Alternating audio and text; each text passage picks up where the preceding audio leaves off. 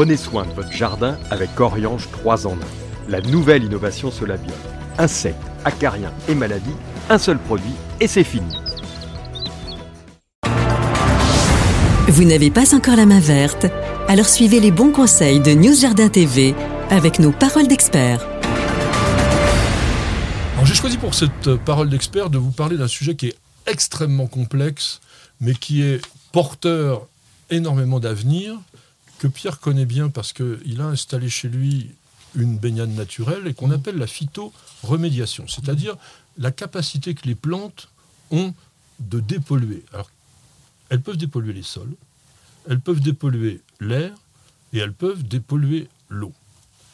C'est aujourd'hui, cette phytoremédiation, un ensemble de technologies qui vont permettre d'avoir un système beaucoup plus naturel pour rééquilibrer et surtout parfois pour pouvoir réensemencer ou retravailler des sols dans lesquels on avait par exemple des métaux lourds. Donc Pierre, ton, ton exemple, toi, c'est plutôt sur l'eau. Oui, oh ben, sur le baignade naturelle, euh, où j'ai une baignade naturelle à la maison depuis 2008. Euh, il n'y a jamais eu de mesure de pH, il n'y a jamais eu euh, aucun produit dans la baignade. Si on veut être très succinct, on va dire que les bactéries décomposent la matière organique qui traîne en matière minérale et qui a un bac où les plantes sont très voraces en matière minérale, absorbent toute la matière minérale, donc dans l'eau il y a très peu de matière minérale, donc les algues ne peuvent pas se développer. C'est un peu simpliste, mais c'est un peu ça. Et j'ai planté un nénuphar depuis 2008 dans cette baignade. Il ne pousse pas, parce qu'un nénuphar, il a besoin d'éléments minéraux, il est gourmand. Donc ça prouve bien que euh, voilà, l'eau a très peu d'éléments minéraux. Dans cette baignade, il y a un poisson, il y a une carpe coille, euh, voilà, qui se développe, qui est toute seule, et qui se plaît, qui se plaît énormément. Et voilà, le jour. Et les plantes, c'est quoi? Ah bah les plantes, celles qui sont les plus gourmandes, c'est le phragmite. Hein. Le phragmite, c'est ce qu'on trouve, ce qu'on appelle les roselières, qu'on trouve dans tous les lacs euh, à Annecy, à Aix-les-Bains, et qui vraiment régénèrent l'eau, euh, régénèrent l'eau en absorbant toutes les matières, euh, toutes les matières minérales. Il y a l'iris des marais, il y a les prêles. Euh, on peut mettre des, des tifas aussi. Enfin, il y a tout un mmh. tas de plantes. Donc ça, c'est vraiment les plantes. La plante la plus gourmande, de toute façon, c'est vraiment la roselière. C'est vraiment euh, ce que j'ai dit. La roselière, c'est la phragmite. Le phragmite, communis. Alors, il faut savoir que pour les sols, c'est un petit peu différent. Après, pardon, excuse-moi Patrick. Après, aujourd'hui, on fait des fausses dépurations. Hein avec des, bacs à plantes. Hein. C'est-à-dire qu'il n'y a plus de la, fausse d'épuration. L'eau est épurée uniquement par les plantes. C'est un système de deux à trois bacs successifs. Et ça, bon, bah, c'est surveillé, c'est contrôlé, ça marche très bien. Pour remplacer euh, quoi les fausses sceptiques? Oui, pour remplacer les fausses sceptiques. Parce qu'en fait, il se passe une chose. C'est que, on en a parlé souvent aussi dans cette émission, il y a une interaction, même une coévolution, entre les micro-organismes et les plantes, et notamment au niveau racinaire. il y a les mycorhizes, mais il n'y a pas que ça, il y a aussi beaucoup de bactéries. Et cette association va permettre de soit créer une biodégradation des polluants, soit favoriser l'absorption de ces polluants par les plantes elles-mêmes. Donc on a plusieurs méthodes, on va dire, pour que ces composés organiques que l'on trouve dans les sols, ou parfois des composés minéraux, comme les métaux lourds, soient éliminés du sol grâce à la plante. Alors on a la photostabilisation, la phyto, pardon, la photostabilisation qui va empêcher les polluants d'être contaminants, c'est-à-dire qu'ils vont être indisponibles parce que globalement les plantes vont les bloquer. Ça, ça se fait beaucoup au niveau des éléments aquatiques, on va dire les, nappes phréatiques, les choses comme ça. Bon. Mais c'est pas toujours extrêmement efficace parce que si c'est bloqué, c'est pas absorbé. Les éléments toxiques sont encore là. On a la photovoltilisation, les noms sont incroyables. Ils ont retrouvé des choses plus simples. Où là, c'est ce que vient d'expliquer Pierre, les plantes absorbent les polluants qui sont dans l'eau et dans le sol. Je, rappelle quand même hein, que les racines ne fonctionnent que par rapport à des éléments liquides.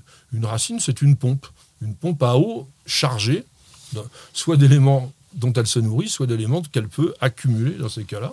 Et ce qui se passe, et ça c'est intéressant, dans cette photovolatilisation, on entend ce mot volatile, et la plante va transformer les éléments contaminants qu'elle absorbe et les volatiliser dans l'atmosphère par les feuilles, de préférence sur des éléments qui ne sont pas toxiques, mais ce n'est pas toujours le cas, malheureusement. La phytodégradation, elle, c'est la possibilité pour les plantes de produire des enzymes qui vont dégrader, qui vont faire éclater les molécules des polluants et les transformer en, en substances qui sont moins toxiques ou carrément pas toxiques. Et ça, c'est quelque chose de très intéressant. Avec la présence obligatoire de micro-organismes dans ce qu'on appelle la rhizosphère, c'est-à-dire donc l'ensemble du sol qui est colonisé par les racines. Et ça, ça permet une bonne dégradation. Et puis il y a l'extraction, la phytoextraction, qui permettent aux plantes d'absorber et de concentrer les polluants à l'intérieur même de leur tissu. Il y en a une qui est très connue, qui s'appelle Alisson murale, donc l'alisson des murs, qui travaille très très bien sur l'extraction du nickel. Il y a eu beaucoup d'études qui ont été faites là-dessus. La plante est capable d'accroître sa concentration en nickel de façon vraiment considérable. Et après, qu'est-ce que l'on fait? Eh bien, On récolte la plante et on va l'incinérer pour pouvoir se débarrasser de ce que la plante avait pu absorber. La moutarde indienne aussi fait la même chose et elle uniquement dans, ses racines. Il y a d'autres plantes comme le, le, lotier corniculé pour le sélénium. Il y a des plantes qui sont moins connues euh, comme le, le cerulescens aussi qui accumulent le cadmium, etc. Alors, il ne faut pas rêver non plus là-dessus. On a fait des calculs. Si, par exemple, il y avait le vieux site de Métal Europe euh, dans le Nord-Pas-de-Calais, on avait pensé qu'en mettant de la moutarde blanche, on aurait pu absorber tous les éléments, et notamment le plomb qui s'était accumulé. Le problème, c'est que le taux de plomb était estimé à 500 grammes par hectare, et en fait, il faudrait à peu près 10 000 ans pour que la végétation puisse arriver à nettoyer complètement le site. Donc, aujourd'hui, qu'est-ce que l'on peut dire? C'est que c'est une voie intéressante. C'est certainement pas la seule, mais il faut peut-être complémenter. Toi, tu mets rien du tout dans ta, baignade, dans ta baignade naturelle. T'as pas de, de, filtre UV, t'as rien. Rien du tout. Non, non, rien du tout. C'est uniquement les, plantes qui font, qui font le boulot et avec une eau qui est oxygénée, avec un système de cascade de l'eau qui est tout le temps en mouvement. Parce qu'il faut de l'oxygène. Si on veut que les bactéries puissent vivre euh, et faire leur boulot, il leur faut de l'oxygène. Mais là, tu n'avais pas de pollution. C'est uniquement les éléments organiques en fait que les plantes absorbent. elles s'en nourrissent. Tandis que quand on a des éléments polluants, bah, à un moment donné, la plante elle est concentrée en polluant, et soit la zone où se trouve la plante est extrêmement polluée, ou alors il faut éliminer quand même la plante. Alors il y a le, le phragmites donc, dont tu as parlé, mmh. Pierre, qui est certainement la plante la plus intéressante mmh. à ce niveau-là. Il y a certains bambous qu'on va, qu'on va utiliser. Euh, la plante accumule bien les polluants au niveau des, des bambous. Après, il y a des plantes qui seraient très intéressantes, comme la jacinthe d'eau, par exemple. Cette plante qui a une faculté de se développer d'une façon invraisemblable, mmh. mais c'est aussi le défaut. Oui, mais après, ils peuvent faire avec les jacinthes, ils peuvent faire du méthane, ils peuvent voilà, utiliser ces plantes euh, qui, sont à, qui, se développent fortement pour pouvoir faire de l'énergie. Oui, donc ça va être de la, phyto-extraction. Mmh. Donc la plante va accumuler, alors elle accumule bien le zinc, le plomb, le mercure, etc. La moutarde indienne, on en a parlé. Le saule peut être intéressant, les peupliers peuvent être intéressants. Donc il y a beaucoup de ces plantes-là que l'on peut mettre. Le miscanthus aussi, je pense que miscanthus, c'est une graminée qui pousse de façon énorme et elle euh, fixe le chrome et le cadmium. La massette, tu en as parlé, donc le tiffer, la tifolia. Alors c'est des plantes qui sont très très fortes pour fixer les, les hydrocarbures, les huiles, les graisses, etc. Et puis donc dans le jardin, alors vous savez que depuis le 31 décembre 2005, normalement l'utilisation d'un système de filtre planté de roseaux par un, pour un habitat non raccordé au tout à l'égout est autorisé, comme tu viens de le dire. Mais ça dépend de la mairie. Voilà, il faut avoir une homologation par la mairie et c'est parfois un petit peu compliqué parce qu'il faut que vous prouviez que votre système va être efficace, etc.